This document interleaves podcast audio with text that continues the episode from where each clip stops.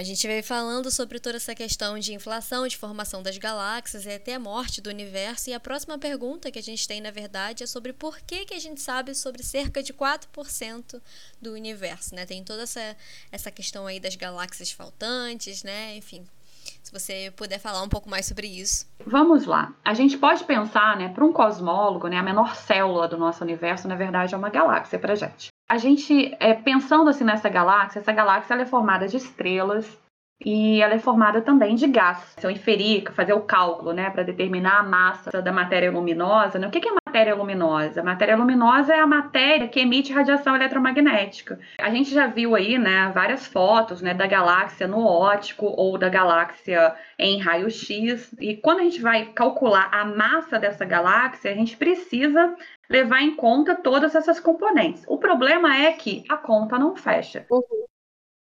Se eu somar toda a matéria formada pelos átomos, a matéria do gás, né, eu não consigo explicar por que, que esse sistema fica gravitacionalmente ligado apenas com essa quantidade de massa. Então, existe uma chamada massa faltante, que é justamente né, o primeiro termo que se deu, né, a chamada matéria escura. A matéria escura está lá, ela está ali envolvendo ali aquela galáxia, né, e ela não emite nenhum tipo de luz, ela não interage gravitacionalmente, mas ela tem a sua contribuição, como por exemplo, ela tem a sua participação no cálculo da velocidade dessas estrelas na borda dessa galáxia, tá? Então, é possível hoje em dia você medir né, essa velocidade dessas estrelas e é possível você ver o quanto que deveria é, ser a matéria escura para você compatibilizar a velocidade né, observada.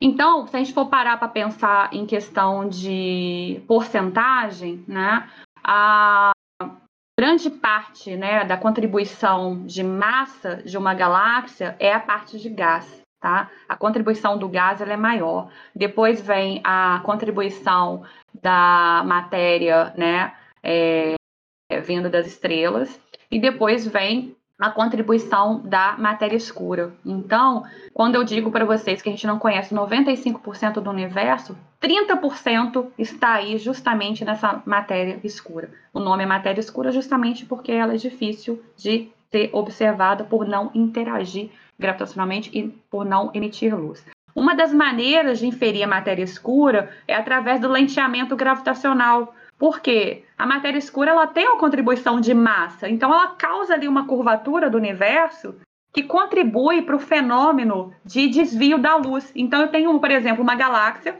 e eu quero observar um objeto que está atrás dela, tá? Só que essa galáxia aqui na frente, ela está deformando o espaço, a matéria escura dela está deformando o espaço. Então, uma maneira de você, e como ela é a maior contribuição de massa ali daquele sistema, né? Eu consigo observar pelo desvio da luz dessa galáxia do fundo, né? Qual é a quantidade, né? Eu consigo estimar essa quantidade de matéria escura. Uhum. Tá? Então ela não interage gravitacionalmente. Tanto é que um dos candidatos para matéria escura é chamado WIMPs, que é a sigla em inglês para partículas fracamente interagentes. Mas e o resto? Eu falei que eu conheci, que eu consegui colocar aqui na conta 30% dizendo que eu sei o que, que é, que eu sei que é matéria escura. E o resto? Em torno de 70% é uma outra quantidade chamada energia escura. Note, eu tenho a matéria escura e eu tenho energia escura. Enquanto a matéria escura ela está localizada ali na galáxia, a energia escura ela está permeando todo o universo. A gente pode fazer uma comparação como, por exemplo, um peixe no oceano, né? Um peixe no oceano ele está ali permeado com a água ali, né? Então ele não sabe o que, que é ali, é, é, o que, que é o universo dele sem água. A mesma coisa para a gente. A gente está num momento que a gente está permeado por uma componente chamada energia escura. Embora elas tenham o nome escuro, justamente por ser difícil de medir, é escondido, né? E do que a gente tem hoje é boa parte no ótico, né? Então, quando você não pode ver. Exatamente. Mas elas são com quantidades completamente diferentes. Uma está localizada e a outra está permeando todo o universo, né? Mas qual foi a origem, né? Por que, que foi proposto essa energia escura no universo? Em 1998, houve uma descoberta muito importante que sacudiu os pilares da cosmologia. A gente sabia que o universo ele se expandia de maneira é, constante. Tirando lá aquele período inflacionário que durou só alguns segundos, o universo se expande de forma né, com velocidade constante e tal. Só que aí, quando eles foram observar supernovas, né, pelo brilho das supernovas, eles foram é, é, relacionar a, o brilho da supernova com a distância que ela estava localizada. E foi observado que essas supernovas estavam mais distantes do que deveria estar, estava mais distante do que a teoria previa. Então, se elas estão mais distantes, significa que o universo se expandiu de maneira mais rápida para dar tempo delas chegarem naquela posição. Então, foi através dessas observações que eles é, introduziram né, na, na, no modelo padrão cosmológico padrão que a gente tinha até então a componente de energia escura. Por que, que a energia escura? A energia escura ela seria responsável para aumentar, né, para introduzir uma aceleração na expansão do universo. E essa energia escura ela é, tem propriedades completamente exóticas e esdrúxulas que a gente não conhece nada parecido, né? É, a gente não tem notícias de nada parecido anteriormente a ela. Imagina o seguinte: o universo está se expandindo, né? Para é, é, eu ter essa expansão acelerada, eu tenho que ter uma outra componente que faça esse movimento, né, de é, é, acelerar o universo, de aumentar essa expansão, tá? Se eu fizer uma medida, o universo está se expandindo de maneira acelerada, tá? Por isso que um dos modelos da morte do universo, né, que é a grande ruptura, faz sentido, porque eu estou dando aceleração, estou aumentando a velocidade de expansão. Agora, vai existir algum mecanismo que vai cessar essa, essa aceleração do universo? Não sabemos. Estamos investigando isso. É, você foi falando, eu fiquei com uma curiosidade justamente porque, porque você disse que a energia escura é um pouco exótica, assim. Ela é bem aceita dentro da cosmologia hoje? Existem divergências. Eu sou uma, por exemplo, que eu adoro trabalhar no modelo oposto da moda. Então, qual é o problema, né? Apesar da energia escura, aí que está uma questão. Porque a energia escura, quando a gente introduziu a energia escura no modelo, né? ela funcionou, o modelo funciona perfeitamente com diferentes conjuntos de dados observacionais. Tanto é que esse modelo cosmológico, né, com aceleração cósmica, com a energia escura, chamado modelo lambda CDM, uhum. lambda é da constante cosmológica, que é né, a, representa a, representação dessa energia escura, lambda cold dark matter, ou seja, um modelo que tem constante cosmológica, que tem matéria escura, tá? Esse é o modelo padrão.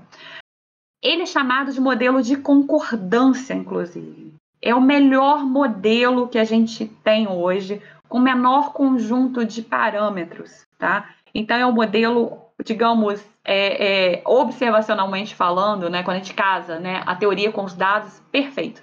Só que ele traz um desconforto muito grande, que é justamente o desconforto de ter que lidar com uma natureza desconhecida dessa componente de energia. Uhum certo? E justamente por a gente não conseguir conhecer a natureza da energia escura é que tem essa pedra no sapato dos cosmólogos. Então, é aquela coisa, ou você aceita esse modelo, ou você vai para outros tipos de teoria, só que aí quando você vai para outros tipos de teoria, você paga um outro preço. Porque aí eu estou mudando a energia escura para, de repente, alguma outra coisa escura que eu desconheço.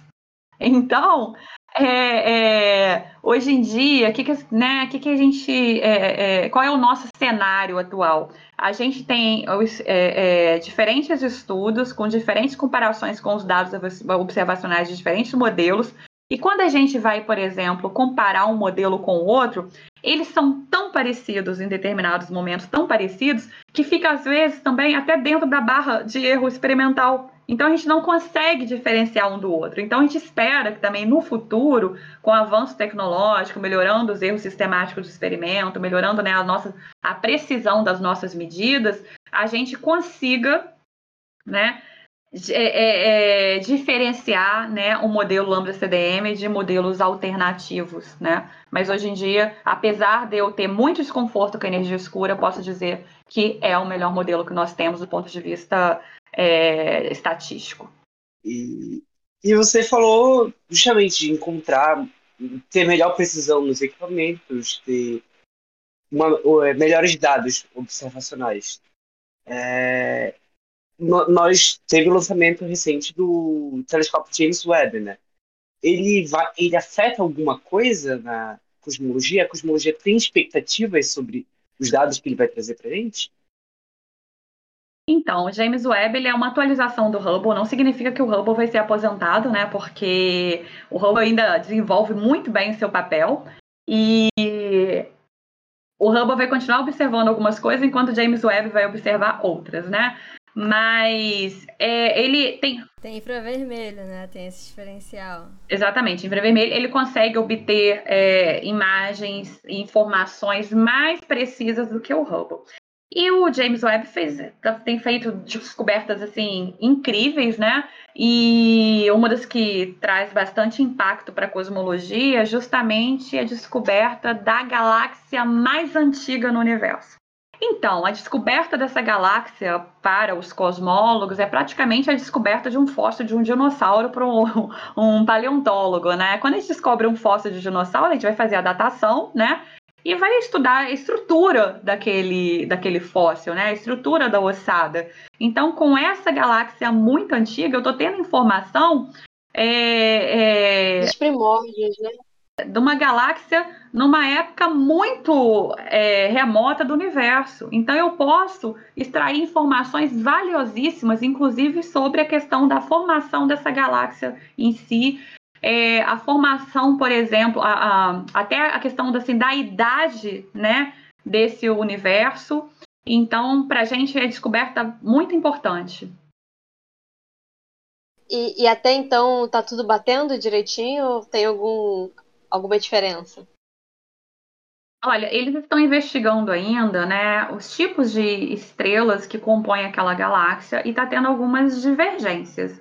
Então, é, até os pesquisadores que trabalham estão tá pedindo um pouquinho mais de tempo para poder tentar compreender é, essa descoberta, porque é, o James Webb tem é, levantado, né, descortinado o universo com, né, de maneira muito rápida. Então, é preciso de um tempo ainda para digerir né, esses resultados, esses, essas imagens que têm chegado até a gente.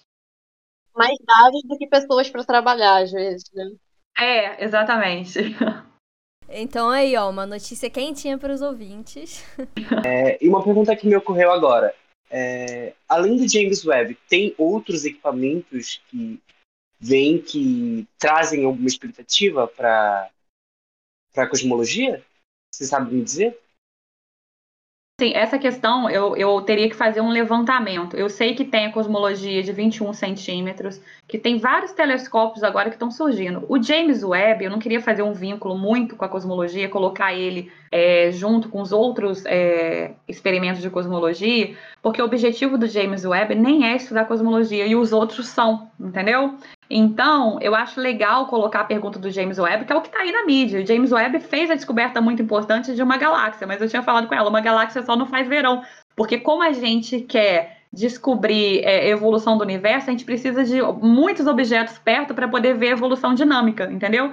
Então eu acho que é perigoso a gente colocar além do James Webb, tem outros equipamentos para cosmologia, entendeu? Porque aí já, a gente já vai estar tá indo para uma outra praia, como por exemplo é, é, JPAS. É, exatamente. O JPS, que é o Observatório do Valongo, acho que faz parte, né? São muitas áreas que dá para. É, que são outras medidas, né? De. Que eles estão querendo ver, por exemplo, um dos objetivos é ver a equação de estado, né? A equação de estado dessa matéria escura. Então, Marcela, você trabalha com teoria de gravitação modificada. Eu queria que você nos explicasse um pouquinho o que é isso, de fato, né? E a gente tem essas duas novas fotos de buracos negros na atualidade. E eu queria saber se existe algo neles que teorias de gravitação modificada explicam melhor ou explicam de forma diferente. Porque, por exemplo, a gente teve o físico Kip Thorne, né, que ajudou a modelar o buraco negro do filme Interestelar. E quando saiu a primeira foto, a gente pôde ver que, fazendo uma comparação ali, tinha algumas coisas diferentes, né? Então, vamos lá. O que, que, seria essa teoria da gravidade modificada? Aí, né, eu vou puxar a sardinha para o meu lado, né? Como eu falei para vocês, eu tenho, é, eu, grande parte, né, muitos, muitos pesquisadores, tenho certo né, desconforto né, de aceitar a energia escura justamente por a gente desconhecer né, as, a propriedade né, dessa, dessa componente. Então, existe uma teoria alternativa que é chamada justamente essa teoria da gravidade modificada. E o que, que vem a ser essa teoria da gravidade modificada? Né? É, Einstein ele concebeu a gravidade como uma manifestação da, da curvatura do espaço, né? A gente aprendeu que, né, pela física newtoniana, né, que a gravidade seria uma força, né? E Einstein, ele concebeu a gravidade como uma entidade é, relacionada com... A consequência da massa de objetos no Com a geometria, né, com a curvatura do espaço, exatamente. Uhum. E aí, Imagina o seguinte, né? A teoria de Einstein, ela faz o balanço, a quantidade de matéria que curva o espaço, tá? Então, a teoria da relatividade faz esse equacionamento. E a teoria da gravidade modificada, que são as teorias que eu trabalho, ela introduz correções nesse balanço, né? Então, são correções na, na geometria, né? Nessa equação de, de matéria e curvatura do espaço, e essas correções pode ter como consequência explicar a aceleração cósmica atualmente observada sem a necessidade de você considerar a energia escura, certo? Então, é, essa teoria tem ganhado muito espaço, tem ganhado espaço, né? É, justamente para explicar essa aceleração cósmica. Agora, pensa comigo, se eu estou modificando, né, o que, que seria a gravidade? E se o buraco negro, né, é justamente uma, um objeto supermassivo, né, que causa uma deformação muito grande né, nessa estrutura, né, entrelaçada que a gente chama de espaço-tempo, né? Se eu tenho uma teoria que corrige esse balanço, essa teoria pode modificar, por exemplo, é essa deformação do espaço, né, provocado por esse buraco negro. Então, eu poderia ter, por exemplo, uma alteração do horizonte de evento ali, daquela borda ali do buraco negro, tá? Então, é, não é que uma teoria da gravidade introduz agora uma melhoria ou não é, do buraco negro, certo? É, pode simplesmente dar um, um raio ali da do, do horizonte de evento, tamanho do horizonte de evento um pouco diferente. Entendi. Então são, são correções, né? Não é, não é que muda completamente a coisa toda. Não, são correções. E existe uma coisa diferente. Existe todo o conteúdo do, do universo, né? O universo como um todo, e existe é, é, é, essas perturbações da curvatura ali local, né? O buraco negro ele perturba localmente o espaço. Eu não estou falando, né, de, um, de, uma visão global ali da curvatura do espaço, certo? Então ali o buraco negro ele está muito localizado, mas claro, né?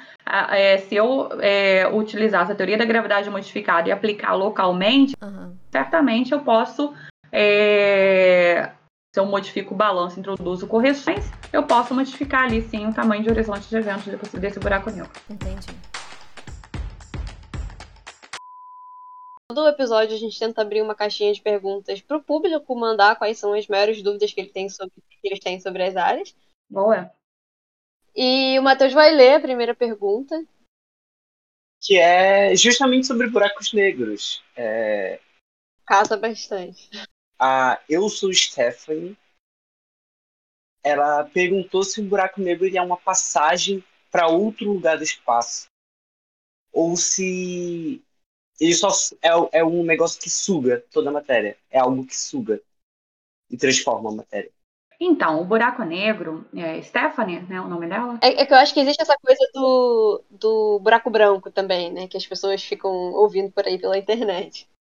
E também confunde um pouco com aquelas buracos de minhoca, né? O wormhole, que é uma coisa que é previsto só na teoria, né? Que seria essas fendas, né? No, no, no essas é, deformidades no espaço-tempo, né? Mas o buraco negro, vamos nos concentrar na pergunta, que o buraco negro, né? O que, que eu falei? Ele é uma, um objeto muito massivo, muito massivo, e ele vai produzir né, uma deformação muito grande no espaço. Imagina o seguinte, é, eu estou, né? Falando no espaço, mas é o chamado espaço-tempo, que é uma entidade ali indivisível. Mas a gente pode. É, só é... sem querer interromper a explicação, mas é porque a gente usa muitos jargões, né? Se você puder explicar melhor o que é espaço-tempo. Porque a gente aqui, a gente vive em três dimensões, né? E o tempo seria uma outra coordenada, né? Quando eu estou no espaço-tempo, a gente até escreve com o hífen, né? Eu não consigo, por exemplo, é, mexer numa, numa componente espacial sem afetar a temporal. Então, são, são quantidades entrelaçadas, né? E Einstein concebeu a teoria da relatividade utilizando né, essas quatro dimensões, mas não foi Einstein o pioneiro para fazer isso. Né? Einstein, quando ele formulou a teoria da gravidade, ele já tinha todo um arcabouço né, de matemáticos, Marcel Grossman, né, que trabalhou, que estava trabalhando em teorias, né, em geometrias em quatro dimensões, né, então já tinha toda uma base matemática e, e Einstein utilizou né, essa base matemática quadridimensional para é, conceber essa teoria da relatividade geral. É né? importante você falar isso porque as pessoas costumam ter essa ideia de que ah, aquele gênio ali que pensou em tudo sozinho, quando na verdade a ciência é um trabalho em equipe, é uma grande construção de, de conhecimentos, né? Sim, exatamente. É, a, a, ciência é um trabalho coletivo. Inclusive, toda pesquisa né, que a gente faz, ela é revisada, por exemplo, por os nossos pares, ela é revisada por outros né, cientistas. Então, o fazer científico, né, é uma atividade coletiva. Né? Voltando à pergunta da Stephanie. Ah, voltando então à pergunta da Stephanie, é, imagina então que eu tenho essa superfície, né, representativa do buraco negro, do, do, desculpa, do espaço-tempo, e eu coloquei um objeto muito pesado e formou essa curvatura no espaço. Se o espaço fosse plano, ou seja, se não tivesse matéria nenhuma curvando esse espaço, né, se eu jogasse, por exemplo, uma bolinha, eu ia falar uma bilosca, que em Minas a gente fala bilosca, mas eu sei que vocês falam bolinha de gude. Se eu. É, é, então eu vou falar bilosca. Se eu jogar uma bilosca de uma ponta a outra, ela vai andar em linha reta. Né? Porque assim, minha mão não tá curva, mas eu posso pegar como, por exemplo, essa prancha aqui, né? Então, se eu jogar uma bilosca de um ponto a outro, ela vai andar ali em linha reta, né? Mas se eu tiver, por exemplo, ao invés do universo plano e colocar um objeto aqui macio, eu vou ter essa curvatura. Então, agora, se eu jogar a bilosca, ela vai ser atraída por essa curvatura do espaço. E aí, Stephanie, o buraco negro, ele é tão massivo, tão massivo, que ele faz uma deformação tão grande que ele vai sugar a bolinha de gude, vai sugar o planeta Terra, vai sugar outras galáxias e ele tem uma gravidade tão potente, tão potente, que ele suga inclusive a luz por isso o nome buraco negro, né? Porque ele suga a luz. Você, na verdade, essa foto, essa imagem nova que a gente vê do buraco negro, né?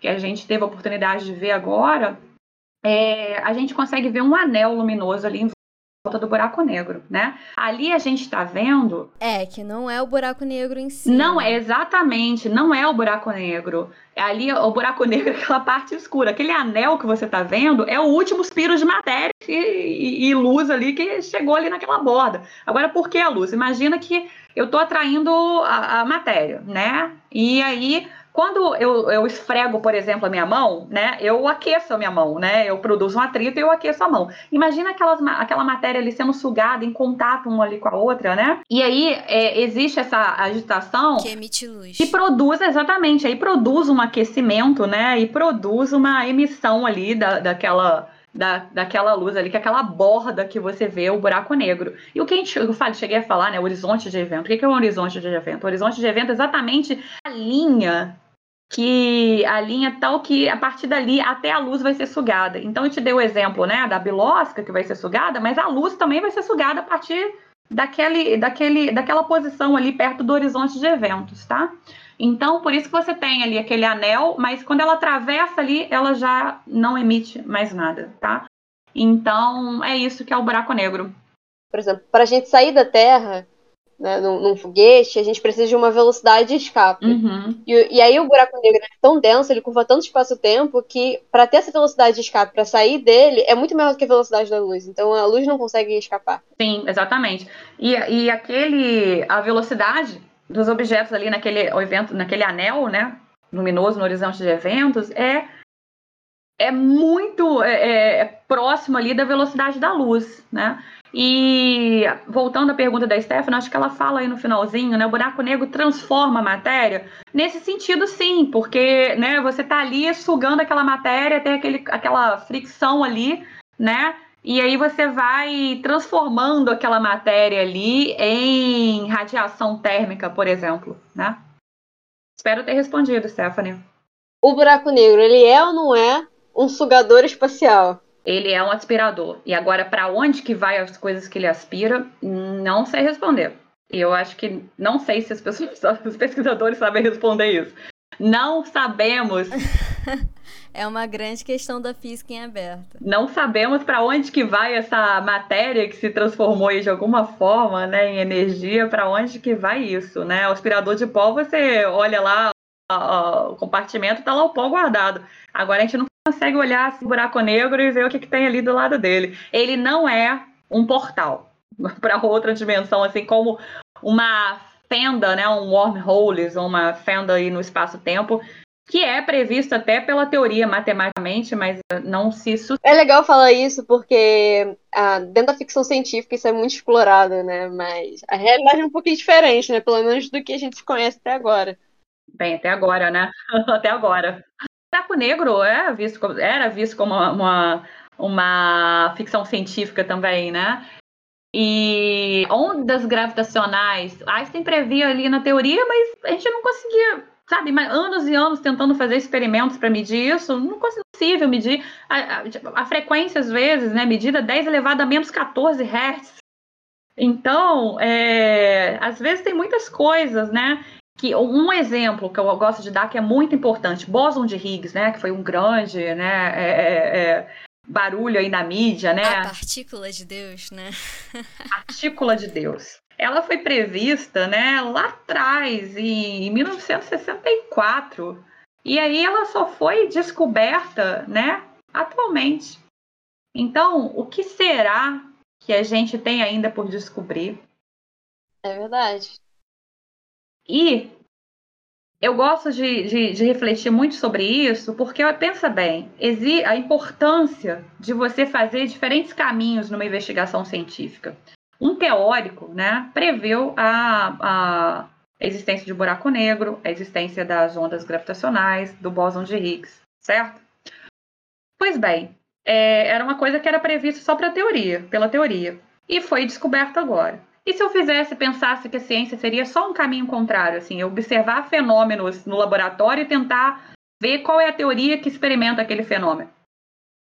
Será que se eu estiver vendo só o que tem ali, será que se eu estiver pensando em fazer uma teoria só para aquilo que eu estou vendo, isso funciona? Algumas vezes sim, mas a gente tem que sempre olhar pelo todo, porque pode ser que a gente não observa o fenômeno na sua totalidade. E pode ser que se você quiser criar uma teoria só para explicar aquilo que você observa, você não sabe se você está fazendo a interpretação certa do fenômeno que você está investigando. Então, por isso que é importante né, o incentivo do desenvolvimento da pesquisa teórica. Né? É, é, preciso falar sobre isso. Né? E por isso que é muito importante estudar cosmologia, porque a cosmologia observa o laboratório, o universo como um todo. Então, o grande acelerador de partícula que a gente tem no CERN, né? O universo é um grande acelerador de partícula. Lá no início do universo, você é, é, tem né, energias da faixa de GeVs que o, o, o, acelerador do CERN conseguiu alcançar recentemente, que permitiu a descoberta do bóson de Higgs. Então, lá no início do universo, ali antes da fase inflacionária, né? É a fase ali do, dos escalares ali, dos campos escalares de Higgs, né? As peças vão se encaixando. A gente depende bastante do avanço da tecnologia também. Isso volta para a humanidade de certa forma, né? Exatamente. É, quantas descobertas não foram feitas, por exemplo, para levar o homem ao espaço? É verdade. A atividade de Einstein, o GPS, né? Sem, sem isso a gente não teria essa precisão, né? É, então, a próxima pergunta é da underline Leia Luz. O universo é infinito ou não? E se for finito, o que está do lado de fora dos seus limites? Eu achei essa pergunta muito interessante porque a gente. Acho que eu pelo menos tinha essa, essa impressão também antes de entrar na área, que o universo é algo, é como se fosse uma caixa, né? E aí as coisas estão tudo dentro dessa caixa e tem o lado de fora dessa caixa, né? É difícil você pensar que, que, que aquilo faz parte de tudo que existe. É, é, é, bem interessante mesmo essa pergunta. E quando é, você estava lendo essa pergunta e descrevendo, né, o que existe, né, a luz pergunta, né, o que existe, se ele for finito, o que existe depois, né, dessa borda, me lembra aquela imagem que eu esqueci o nome agora, mas a gente vê muito nos livros de astronomia que você tem o céu, tem a abóbada celeste, tem um anjinho com a mão assim ultrapassando, rasgando a abóbada celeste, como se quisesse alcançar o que tem ali além daquele limite, né? E essa figura para mim, assim, eu sempre fiquei muito encantada com isso, porque é justamente o que a gente busca, a gente quer sempre buscar o que está além do limite do que a gente conhece, né? Mas respondendo à luz, luz, o universo está sempre em expansão, né? Então, é, eu não tenho uma borda para ele, tá? Só que a gente tem que pensar o seguinte: existem regiões do universo que a gente não tem acesso mas a gente não tem acesso porque não deu tempo da luz chegar até a gente. Tudo que a gente observa do universo, né? A gente está olhando aí a, a, a, emissão, né? Ou de gases, né? Da radiação, ou das imagens né, do infravermelho, né? Às vezes você está capturando a imagem de uma galáxia e essa galáxia já nem está ali. Né? Como a gente, quando a gente olha para o céu, a gente olha as estrelas, muitas das vezes você, aquela estrela ela já se foi, já morreu, já, já se apagou. Né? Então, quando eu olho para o céu, eu estou olhando para o passado, quando eu olho para né, as estrelas. E. Porque, embora a luz seja muito rápida, né, ela demora um tempo para chegar aqui. A própria luz do sol demora um tempo para chegar aqui. Exato. Oito minutos, né? Se eu não me engano. Sete, a luz do Sol. Aproximadamente 8 minutos, alguma coisa assim. É, aproximadamente 8 minutos. E o Sol está perto. Imagina uma galáxia muito distante, né? Para dar tempo da luz viajar até a gente, né? Demorou um tempasso. Então imagina o seguinte, quando eu disse, né, que foi muito importante essa descoberta do James Webb, é, pode ser que a gente não está conseguindo observar outras galáxias, né? também por questões tecnológicas, que pode ser que venha um outro né, é, é, aparelho que permita medir né, melhor, né? Ou pode ser que aquela galáxia já se apagou porque a luz viajou no tempo, mas viajou, viajou e né, a galáxia já se extinguiu e essa luz ainda não chegou até a gente. Então, esse limite que a gente fala do universo, que é o limite do universo observável, está relacionado com o limite que nós conseguimos receber a informação é, na velocidade da luz. Lembrando que nada pode ser maior do que a velocidade da luz. Tá? Então, resumindo, né, a, a, o que a gente está conversando aqui, o universo não tem uma borda, não tem um fim, mas a gente tem um horizonte observável que a gente tem informação porque deu tempo dessa luz viajar e nos informar, né, trazer informações daquele objeto que a gente está observando. Tá? Espero que eu tenha respondido, Luz. É, eu acho que também tem uma coisa importante nisso aí, que é, por mais que exista um universo observável, que é o que a gente consegue obter informação, o universo em si, ele é tudo, né? Ele não está dentro de alguma coisa. A própria definição, né, assim, o, o tempo e o espaço nasceu com o universo, né? Então, né, é, você, o que, que tinha antes do nascimento do universo? A gente não pode nem colocar essa questão, porque o tempo nasceu ali, né? Uhum. Se originou ali com o nascimento desse universo. Bom, pessoal, esse foi o nosso episódio do Prosando com Cosmóloga, né? Com a Marcela aqui. E eu gostaria de agradecer a sua presença. Eu acho que é muito importante fazer divulgação científica, né? Sobretudo nos dias atuais, em que a gente tem visto muita coisa esquisita por aí.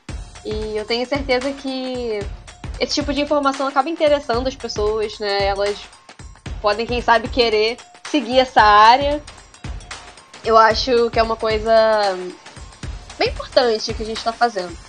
É, então eu queria agradecer a doutora Marcela Campista por estar aqui, por ter tido essa conversa com a gente.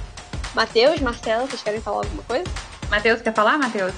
Ah, foi um prazer poder estar com, com a professora Marcela e espero que, assim como eu, as pessoas, os nossos ouvintes tenham aprendido muito mais sobre cosmologia e despertem o, a paixão que nós, te, nós todos temos por astronomia, cosmologia, física. E eu agradeço muito a oportunidade de estar aqui. Eu realmente adoro falar sobre ciência. Eu sou aquela pessoa que, se deixar, eu falo sobre ciência todo dia, toda hora, com o porteiro. Então, assim, muito obrigada pelo convite. Foi uma sexta-feira, assim, bem especial estar aqui com vocês. Me diverti muito. E eu gostaria de fazer um convite, né, para trabalhar, para vocês virem para a cosmologia. Nós estamos precisando de muita mão de obra, tem muita coisa para ser descoberto. A gente precisa entender da onde que vem essa energia escura, da onde que vem a matéria escura. Então é só chegar porque não vai faltar trabalho para fazer, tá? Espero que vocês tenham gostado e vem com a gente, vem com o Observa Longo.